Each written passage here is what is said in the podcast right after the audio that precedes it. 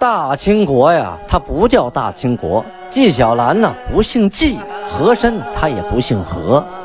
孝庄千万不能说自己是孝庄啊，叫声小主，那是你信口开河。白手绢的是妓女，肯定不是格格。今天呀，就听俊贝勒讲一段清朝历史正说的《清通鉴》。听众朋友们，大家好。有您的陪伴，童俊不孤单。上次呢，咱们讲到清太宗天聪五年，农历的辛未年，公元一六三一年，金军围困锦州城。为什么围困锦州城呢？因为金军呢要打的是大凌河。皇太极采用的战术呢是围点打援，啊，专打你援兵。大凌河，我不费一兵一卒啊！我不攻你，把你围起来，困死你，谁来救援我打谁。当时啊，明朝的巡抚邱家和带着吴襄、宋伟合军啊，组成了一支援军，来增援大凌河，解大凌河的围。结果啊，走到嵩山的地方，就进了埋伏圈，在长山和小凌河之间，被金军的部队。打了个埋伏，伤亡惨重啊！逃回了锦州城，金军呢就围困了锦州城。同时啊，明朝那边还有太仆寺少卿张春啊，这个张春呢又带着吴襄、宋伟过小凌河五里地的地方，开始列营啊，列车营。同时抓紧时间啊，筑堡垒、修战壕，来为大宁河声援。金兵啊，就守在长山这个地方啊，形成一道屏障，让你援兵过不去。邱家河呀，又派遣副将张洪模、祖大寿这些人呐，出战于五里庄。这祖大寿他们在城里围着。总困着也不是事儿啊，是吧？有兵有将有枪有炮得出来打呀。结果呢，出来在五里庄打了一仗啊，又是吃了个败仗。后来呀，张春想了个主意：我白天打不过你啊，我晚上偷袭你金军的营寨，做好了准备，一切准备停当，趁着这天晚上天黑啊，伸手不见五指啊，发动了进攻，在小凌河这个地区和长山。之间啊，跟金军的大营就盖上了，部队就往大营里冲。可金军呢，早有防备，在这儿啊，有两万骑兵啊，准备好了，就等你呢。同时啊，所有的火器也都排列好了，震天动地呀，啊，千子如雹啊，什么意思？那时候不叫子弹，叫千子啊，是铅弹，一个一个。枪子啊，就塞到那个枪管子里头啊，填好火药，一勾，啪，这个这个这个铅子啊，打出去就跟雹子一样，这个矢下如雨啊，几万人同时放箭，那不要命吗？箭一过来就跟狂风暴雨一般呐，啊，大家都有经验，在暴雨里边，你想躲掉雨点，身上不湿，那是不可能的呀。这箭一射过来，几几万支箭乌泱乌泱的射过来，你想躲那也是不可能的呀！啊，太密集了，它靠的不是准度，靠的是数量啊，没处躲，没处藏啊。金军反而啊，在弓箭和炮火的掩护下，冲入了张春的大营啊！你晚上偷袭我没成功，反而被我反过来攻入了你的大营，明军呢？是弃营而逃啊！带头的吴襄啊，他是山海关的总兵官呐。他第一个带着自己手下先跑了，啊，跑也不让你跑啊！后边金军玩命的追啊，一边追一边杀。他带着人呢，路上就死了一大半，一直跑到三四十里外呀，这才断了追兵。吴襄带着残兵败将回头一看呐。哎呦，可算是没人追了，我先喘口气吧。他是跑了，那张春呢？张春可没跑啊，他仍然立在原处啊。挥舞大旗，指挥被打散的部队赶紧集合啊！集合，重新啊组织部队，又立营啊布阵。皇太极一看，哟，刚打散，他们又集合起来了，阵型又排好了。皇太极命令童养性，带着你的部队把大炮给我推过来，推到敌营的东侧啊，悄悄的这个大炮啊就运到敌营的东边了，在明朝东边。突然间，大炮、火箭呐一齐发呀！火箭是什么东西啊？不是我们现在说的上天送卫星那个火箭啊。这个东西啊，在电视剧里啊也出现过，只不过呢，过去的火箭呢杀伤力要大一些，本身箭杆很长啊，箭头很重，同时呢，箭身上绑着一个火药桶，点着了之后啊，它向后喷火，产生后坐力，带动箭向前飞。这一点呢，就是几十排呀，啊，就是几十支火箭啊，点着了，抽抽抽抽抽抽抽抽，就跟放那个闪光雷呀、魔术弹呐，啊，过年咱们玩那个。呃，烟花呀，相当于那个力量啊，但是比那个力量强大很多倍啊，火药很足。这火箭一飞出去啊，啊，不用人拉，一个人呢能放几十只，甚至上百只、上千只啊，啊，这个杀伤力很大，而且特别密集。火箭是集中向一个角度发射的，火箭、大炮啊，同时开火啊，就瞄准了刚刚结营的张春的部队。这些人呢，刚刚集中在一起。在炮弹往中间一落，火箭朝着一飞，瞬间啊，人就散了，就打飞了啊！人一看往这儿打，躲了吧，这营就没了，这阵势也就乱了。可就在这个时候啊，突然呢，从西边啊，黑云涌现，啊，这是要下雨呀！大家都知道啊，风在雨前边啊啊。从西边过来一朵黑色的乌云呐，这个时候啊，战斗已经持续到天明了，天已经亮了。这个黑色的乌云过来之后啊，就带来了强劲的西风，啊，西风西边啊，正好是明军的大营。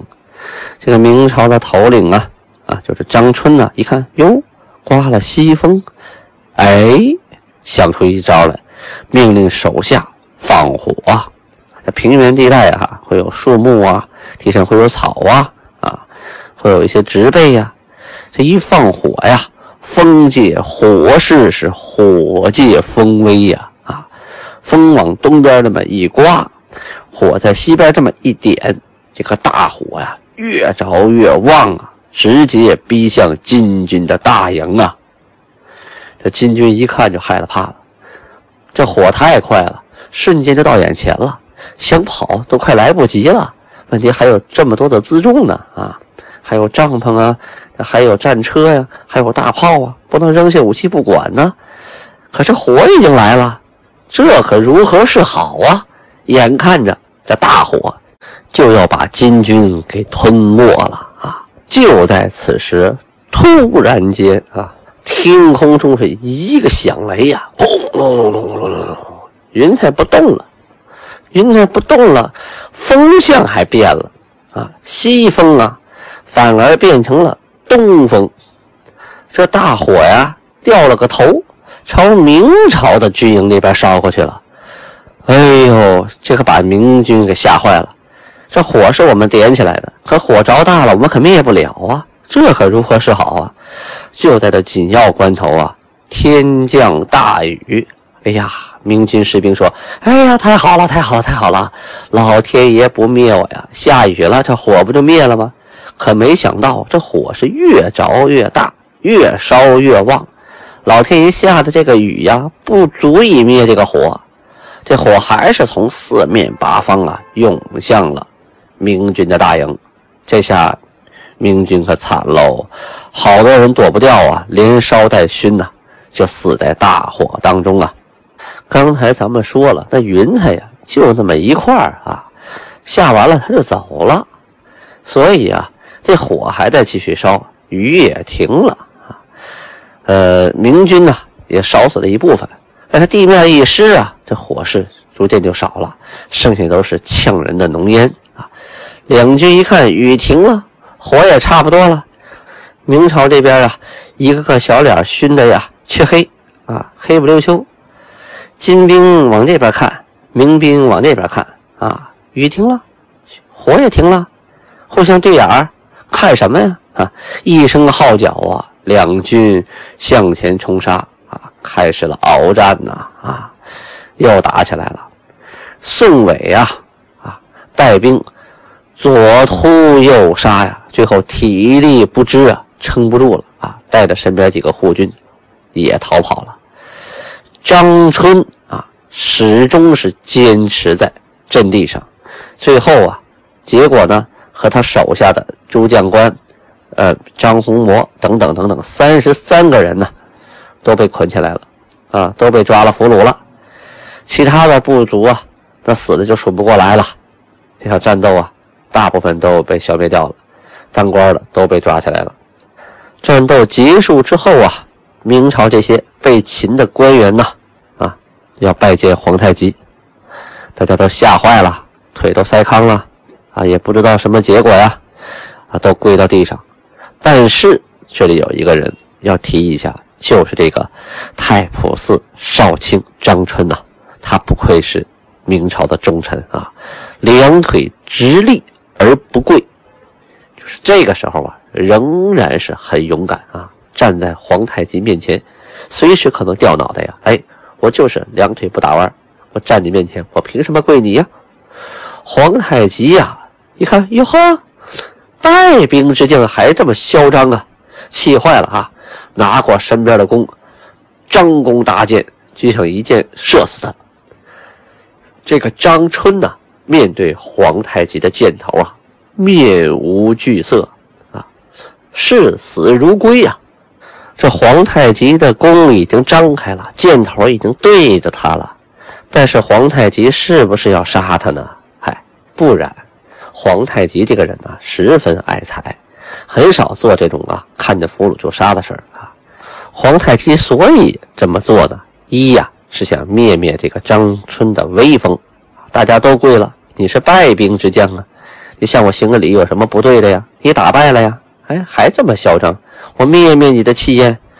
我张弓搭箭，我要射死你！我看你害怕不害怕？结果呀，这个张春呢，不吃这套啊！行，硬的不行，咱来软的啊！到了晚上啊，皇太极赐给这些将官们酒宴啊，给好吃的好喝的，给待遇啊。张春呢，闭嘴不吃，就是。一口酒不喝，一口饭不吃。后来守卫张春的这些人呢，啊，都是金军派去的，以前投降的汉军的将领啊，都是以前明朝的降将，就开始劝他啊，说你这个也没有用，你不吃饭，你跟自己过不去啊，你有身体好了，你才能啊，你才可以继续的战斗下去啊，对抗下去。你总之你不能不吃饭，你不吃饭对谁也没有好处啊，对吧？后来呀。左劝右劝呐，这个张春呐，自己肚子也饿呀，肠子肚子也打架啊，最后没忍住，就吃了那么一顿，但是酒啊没喝。所谓吃人嘴短，拿人手短呐。吃完之后啊啊，这些人又开始劝他，那既然你都投降了，也吃了金军的饭了，明朝那边也不可能让你回去了，回去了也会说你是降将，怕你是叛徒等等等等，是吧？干脆吧。投降金军，把头发剃了吧。哎，说到这儿，和张春来脾气了，脖子一梗啊，脑袋可以砍，头发不能剃啊，打死也不剃。这是祖宗留给我的头发，我是坚决不剃呀啊。于是呢，就住在旁边的小破庙里头啊，过去留的一个小古庙，仍然穿着他的明朝的衣服，一直到死啊。也没有屈从啊，也没有投降金军。张春这回部队打败了呀，援兵啊就彻底没有了。也就是说，来解救祖大寿的援军，从此从此断绝，再也不会有一兵一卒来解救大凌河。这个祖大寿啊，被困在大凌河城里边啊，也不敢出去。出去呢也是送死啊啊！而金军呢，围着大凌河，我也是一枪不发，一箭不放啊，我也不动啊，我也不攻城，我也是一兵一卒，我都不死，我在那围着你。两军呢，就这么僵着了。放下大凌河，咱们先不表，说一说明朝啊，陕西那边，明廷啊，原来派杨鹤去镇压陕西的义军，他呀是个文官出身啊，动不动就招抚啊、招安呐。结果呢，这些义军呢打不赢，我就投降，我就招安啊。到了你明朝部队，得了军饷，吃的酒足饭饱，说翻脸就翻脸啊，半道就跑了。继续当我的义军，所以啊，朝廷觉得杨鹤这个人呢办事不力，直接把他下了大狱啊！你这个人哪是去打义军的啊？你把义军收过来管吃管喝，养的白白胖胖的，再继续反我朝廷啊？你是哪头的呀？给我逮起来，打入监牢啊！这个杨鹤呀就下了大狱。派谁呢？派巡抚洪承畴总督陕西三边军务啊啊！这洪承畴可和杨鹤不一样啊，乃是武将出身呐，而且这些年是东征西讨啊，战斗经验十分丰富啊。他上来，这些义军可要倒了霉喽！这个时候啊，明朝的崇祯皇帝啊，重新啊。又下了一道圣旨，就是重新启用太监来监管边镇啊。明朝以前呢，曾经派过太监到边关地区来监督啊，监督这些粮饷问题呀，监督这些当兵怎么打仗啊。结果呢，这些太监不靠谱啊，吃拿卡要，欺压地方，弄得边军呢经常的就哗变。后来就把太监。啊，管事儿的事儿给停了。这回呀，重新命令太监、总理、户、工二部的钱粮，就是户部和工部的钱，让太监来管。崇祯皇帝刚刚继位的时候啊，他也是啊，参考了魏忠贤这件事儿，觉得太监不靠谱，是他亲自下令啊，撤掉了所有边关镇守的太监，委任大臣。可是这个大臣之间呢也有问题，他有门户之争啊，分派系，这波瞧那波不顺眼啊，那波瞧这波不顺眼，互相争斗，这是最后闹的呢，兵败饷处啊，意思是说打仗啊赢不了，可动不动啊总要钱，钱还不够花。面对这个情况啊啊，崇祯皇帝实在是没办法了。也出不了一个什么招最后思来想去啊，还是用我身边的太监吧。这些人呢，没有门户之争，他们一心呢，只为我，他们也没有后代啊，争什么呢？他们都是我的奴才啊，他们肯定会向着皇帝的，我就相信他们。于是，又把太监给派出去了，多了这第三方的监督啊啊，这两派之争啊，必会有所缓解。内部争斗缓解了，那外部作战呢就可能统一啊，钱粮呢也慢慢也就够花了。没钱谁愿意打仗啊，是吧？不发饷的当兵的也不卖力气啊。好，放下他们不提，转过头来说一说大凌河城里的祖大寿啊。这个大凌河城啊，自从啊八月份被围，现在已经是十月二十八日了啊，多久了？两个多月了。粮食早就吃完了，那人饿呀，吃什么呀？吃马啊！首先吃马，那个骑兵部队的马宰了，可光吃马没粮食也不成啊！哎，不成就剥树皮呀，吃草根啊，这些都吃完了，吃什么呢？吃人，吃人呐！啊，有那个先饿死的啊，或者是带死不拉活的了。大家上去啊，拿刀把肉片下来，回去拿水一煮，啊，就给吃了。人吃人呐，这可一点不说玄话。这饿急了，可不管你三七二十一呀。到了这种程度，这城里啊就开始大乱了。皇太极呀两次致书劝降，就是给祖大寿写信，语意恳切呀，啊，十分诚恳的就劝祖大寿啊，这么坚持下去可不是事儿啊。皇太极给祖大寿的信里边到底写的是什么呢？咱们下回接着说。